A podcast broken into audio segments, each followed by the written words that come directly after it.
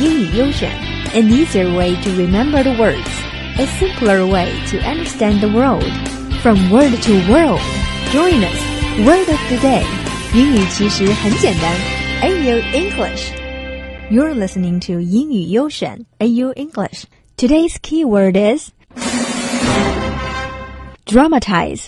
Dramatize. Dramatize means put into dramatic form, represent something in a dramatic manner. Talking about drama, one of the most famous work by Shakespeare is the tragedy of Macbeth. Macbeth is considered one of Shakespeare's darkest and most powerful works. Set in Scotland, the play dramatizes the damaging psychological and political effects produced when evil is chosen as a way to fulfill the ambition for power. Here is a clip from Roman Polanski's 1971 film titled Macbeth. You'd have thought the old man to have so much blood in him. Well, well, well. Thane of Fife had a wife. Where is she now? What will these hands near be clean? No more of that, my lord. No more of that. You mar all with his starting. Go to, go to. You have known what you should not. He has spoke what he should not. I'm sure of that. But there's the smell of blood still. All the perfumes of Arabia will not sweeten this little hand.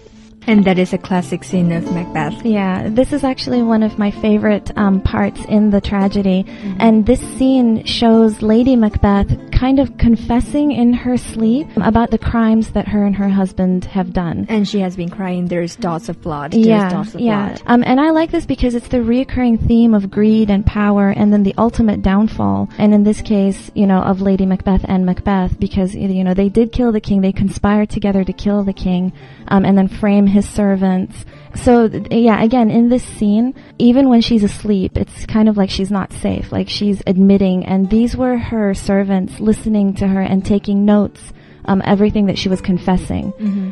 So it's a really good, powerful scene. I really like it. Shakespeare is not only the master of language, but also the master of display the Yeah. psychological and political effects on human beings. Absolutely true. Again, today's keyword is dramatize. Dramatize. Dramatize means put into dramatic form, represent something in a dramatic manner. I'm Will. And I'm Vera. Thank you for listening.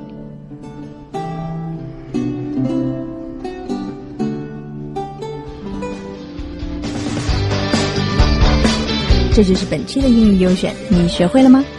要多多练习哦。英语优选，不一样的英语体验。我们下期见。